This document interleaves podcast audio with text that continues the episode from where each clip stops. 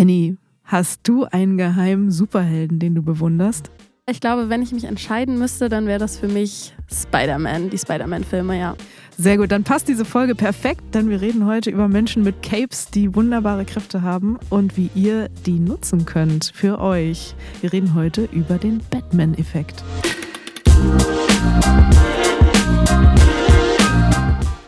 Dieser Podcast wird präsentiert von Spendesk, ausgezeichnet zum besten Fintech-Arbeitgeber Europas. Werde jetzt Teil der besonderen Unternehmenskultur von Spendesk und finde deinen neuen Job auf spendesk.com/careers. Herzlich willkommen bei Zuhören Karriere machen, dem Podcast, der euch in wenigen Minuten in eurer Karriere voranbringt. Mein Name ist Fanny Jimenez, ich bin Psychologin und Journalistin bei Business Insider und ich sitze heute hier wieder mit Hendrike Rudnick, Redakteurin bei Business Insider. Hi Henny. Hi Fanny. Wir reden heute über den Batman-Effekt, ein Effekt, der auch euch helfen kann, eure Superkräfte freizuschalten.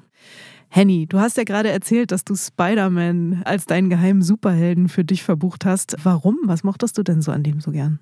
Also was mich früher da so gecatcht hat, war, glaube ich, dass er so ein Jugendlicher war, der irgendwie noch zur Schule gegangen ist und der über Nacht Fähigkeiten entwickelt hat und auf einmal ganz viele coole Sachen konnte.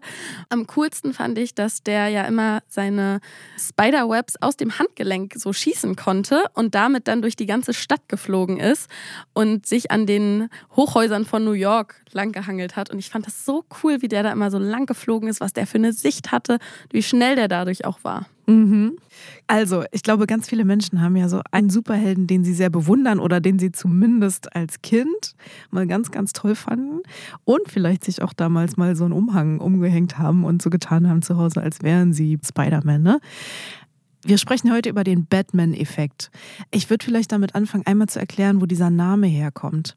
Weil wir reden ja sonst über Effekte, die eine lange Historie haben, wo schon jemand Anfang des 20. Jahrhunderts so eine Idee hatte, dass das was sein könnte, wo man hinschauen sollte.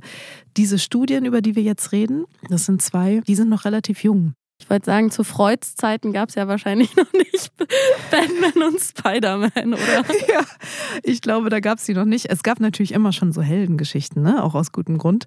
Aber diese Studien, von denen wir jetzt reden, die sind tatsächlich sehr jung. Die sind zwischen ja, 2015 und 2017 erschienen. Und ich finde die ganz, ganz zauberhaft. Das sind nämlich zwei Experimente, die die Psychologinnen Rachel White und Stephanie Carlson zwei US-Psychologinnen unternommen haben.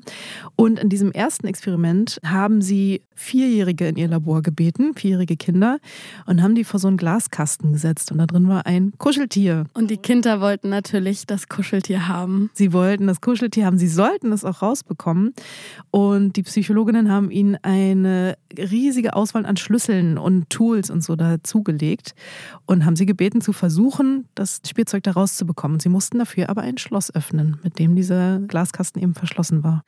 Viele Schlüssel bedeutet dann aber wahrscheinlich auch viele Versuche und viele Anläufe, bis man den richtigen findet. So sieht's aus. Und es war sogar noch ein bisschen gemeiner in diesem Experiment. Tatsächlich hat keiner der Schlüssel gepasst.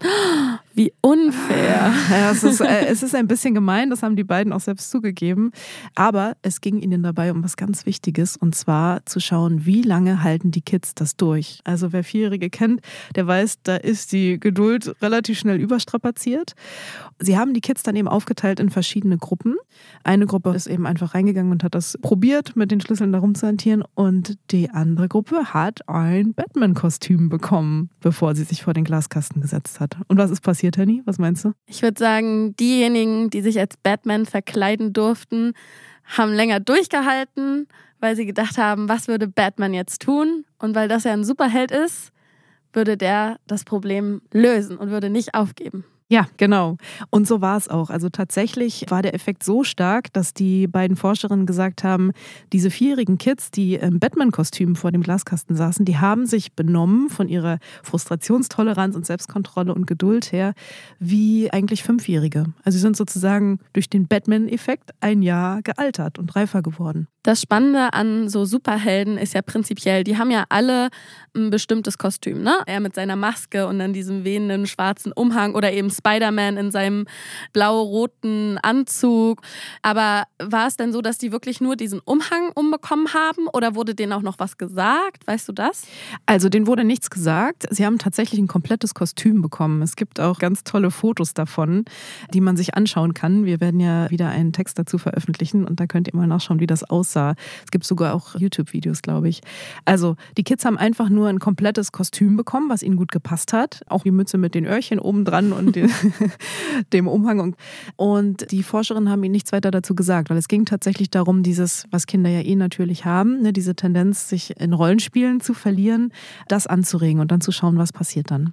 Haben die Psychologinnen dann auch die Kinder gefragt, quasi, was sie sich dabei gedacht haben? Ja, ein Kind sagte zum Beispiel, naja, Batman gibt doch auch nie auf. Ne? Mhm. Also die These, die die zwei Forscherinnen daraus gezogen hatten, war, dass dieses Batman-Kostüm und dieses sich reinversetzen in eine Rolle einem dabei hilft, sich zu distanzieren von dem eigenen Ich. Also weiter wegzugehen, ein bisschen rauszuzoomen das konnten die zwei dann auch in einem weiteren Experiment bestätigen. Und das war sozusagen der Beleg dafür, dass es tatsächlich diese Distanzierung ist. Also je weiter man weggeht von der eigenen Person, umso ausdauernder, frustrationstoleranter wird man.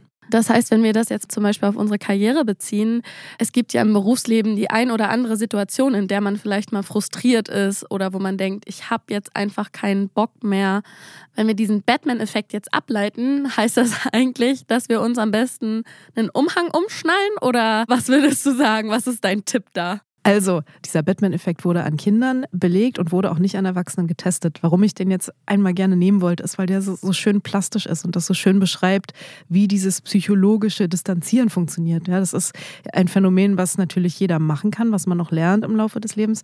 Aber es ist so furchtbar abstrakt. Deswegen ist dieser Batman-Effekt so toll, um das zu erklären. Es gibt eine ganze Reihe tatsächlich von Untersuchungen, die belegen, dass bei Erwachsenen genau dieses psychologische Distanzieren, also ein bisschen weggehen von sich selbst und sich wie, ja, aus einer übergeordneten Perspektive anzuschauen, wahnsinnig hilft. Bei einer ganzen Reihe von Problemen, die man haben kann. Also nicht nur, wenn man frustriert ist, nicht nur, wenn man gerade ein bisschen mehr Selbstkontrolle braucht, sondern auch tatsächlich, um ganz konkrete Probleme zu lösen. Es gibt zum Beispiel Untersuchungen, die zeigen, dass Menschen sehr, sehr viel besser darin sind, Freunden oder anderen Menschen Menschen einen Ratschlag zu geben oder Entscheidungen für sie zu treffen, als für sich selber, ja, wenn man in seinen eigenen Gedanken sich verheddert und der Ego-Bias greift. Über den haben wir ja schon mal gesprochen, falls ihr da noch nicht reingehört habt, macht das gern. Der besagt ja, dass man in seiner eigenen Perspektive gefangen ist. Und der Batman-Effekt ist super einfach und hilft einem da rauszukommen, also so ein bisschen rauszuzoomen und macht einem damit das Leben ganz, ganz, ganz viel leichter in vielen verschiedenen Bereichen.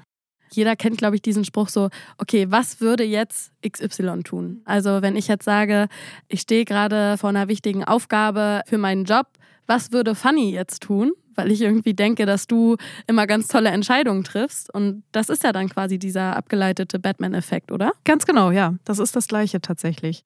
Und dieses Prinzip wird auch ganz häufig von Psychotherapeuten angewandt, ja, in der Therapie, wenn Menschen zum Beispiel furchtbare Schuldgefühle haben, um sich das so ein bisschen zu vergegenwärtigen, dass das vielleicht nur ihre Gedankenwelt ist, in der sie sich da bewegen und das gar nicht das reale Leben ist, werden sie eben gebeten, auch so eine übergeordnete Perspektive einzunehmen. Also man sagt dann, wie würde denn jemand, der jetzt auf diese Situation drauf guckt, das beurteilen? Haben sie wirklich Schuld an dieser Situation zum Beispiel?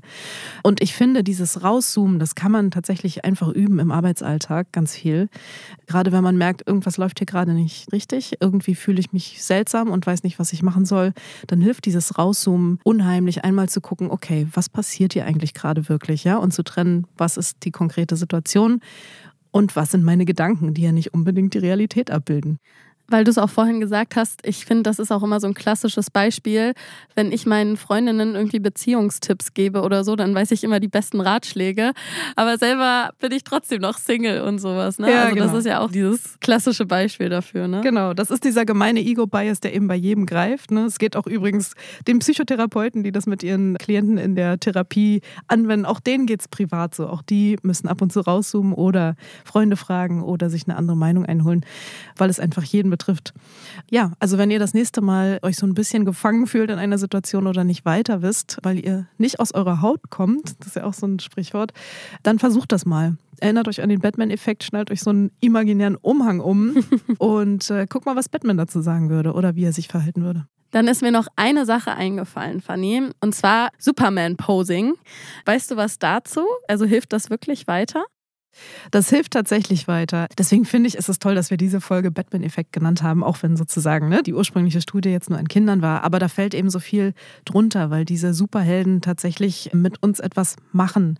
Das ist ein Phänomen, was als erstes die US-Psychologin Amy Cuddy entdeckt hat. Und sie hat das Power-Posing genannt. Es wird inzwischen sehr, sehr viel angewendet, auch im Coaching beispielsweise.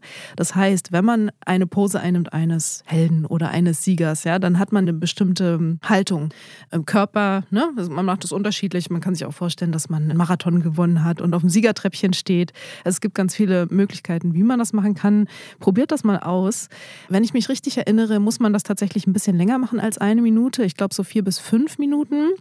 Und zwar deshalb, weil was dieses Powerposing macht mit dem Körper, ist, dass es das Level von Testosteron im Körper erhöht, was er so ein bisschen aggressiver macht, ein bisschen selbstbewusster macht und gleichzeitig das Level von Cortisol Cortisol, also unserem äh, Stresshormon, senkt. Tatsächlich muss es dann aber eben ein paar Minuten dafür dauern, dass man dieses Powerposing macht. Also wenn ihr das jetzt zu Hause auch mal nachmachen wollt, es geht so ein bisschen darum, Brust raus, Kinn hoch, die Hände in die Seite stemmen und dann einfach mal so ein bisschen so stehen und sich denken, ich bin ganz, ganz toll und ich schaffe das jetzt gleich. Genau. Und auch wirklich sich reinversetzen in die Situation. Also ihr könnt da wirklich gerne nochmal Kinder werden. Da, da, ging das ganz leicht damals, wenn ihr euch erinnert, ähm, in diese Fantasiewelt. Also stellt euch wirklich vor, ihr habt den Marathon gewonnen oder ihr habt den Job schon in der Tasche, für den ihr euch gerade beworben habt. Denn auch da gibt es tatsächlich Untersuchungen dazu, die zeigen, dass dieses Powerposing dazu führt, dass man als selbstbewusster und geeigneter für den Job gesehen wird. Würde ich auch als Führungskraft tatsächlich auch so sehen, wenn jemand reinkommt und selbstbewusst und Kinn hoch und sich sozusagen seiner Sache sicher ist, den würde ich, glaube ich, auch eher nehmen als jemand, der da mit eingesackten Schultern sitzt und irgendwie den Blick nur unten hat. Ja, also nehmt gerne mit aus dieser Folge. Wenn ihr euch vorstellt, Batman zu sein oder ein anderer Superheld, das ist nicht Quatsch und einfach nur Kinderkram. Es kann tatsächlich euch helfen, ganz konkret im Alltag, im Job, im Leben. Und dann kann nur noch wenig schiefgehen, oder? Total. Aber lasst vielleicht den Umhang dann auf der Toilette versteckt. Das muss der Chef nicht unbedingt sehen. genau, wenn ihr das in eurer Fantasie macht, geht das alles. Ganz einfach. Vielen Dank, Fanny. Das war total spannend und ich freue mich aufs nächste Mal. Ja, wir freuen uns auf eure Kommentare. Vielleicht habt ihr ja auch Ideen oder ihr habt das schon mal ausprobiert mit dem Powerposing oder ihr habt andere Ideen, was wir mal besprechen können. Dann schreibt uns gerne an podcast.businessinsider.de. Wenn ihr bis nächste Woche nicht warten wollt, dann würde ich euch empfehlen, auf jeden Fall in unsere anderen Podcast-Folgen reinzuhören. Da haben wir nämlich auch schon ganz viele andere psychologische Effekte besprochen. Und wir würden uns natürlich sehr freuen, wenn ihr uns eine Bewertung da lasst auf den Podcast-Plattformen. Ansonsten findet ihr auch noch ganz viele Informationen über die psychologischen Effekte und über das Thema Karriere und Beruf bei uns auf der Homepage bei Business Insider. Bis zum nächsten Mal. Wir freuen uns auf euch.